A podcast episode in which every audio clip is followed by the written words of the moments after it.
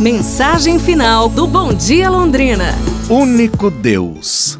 Em uma aldeia havia um mestre religioso que falava sempre o propósito das religiões. Um dia, uma grande multidão, formada por diversas tradições religiosas, se reuniu para ouvi-lo. Então, um homem na multidão perguntou: Mestre, qual é o objetivo de todas as religiões?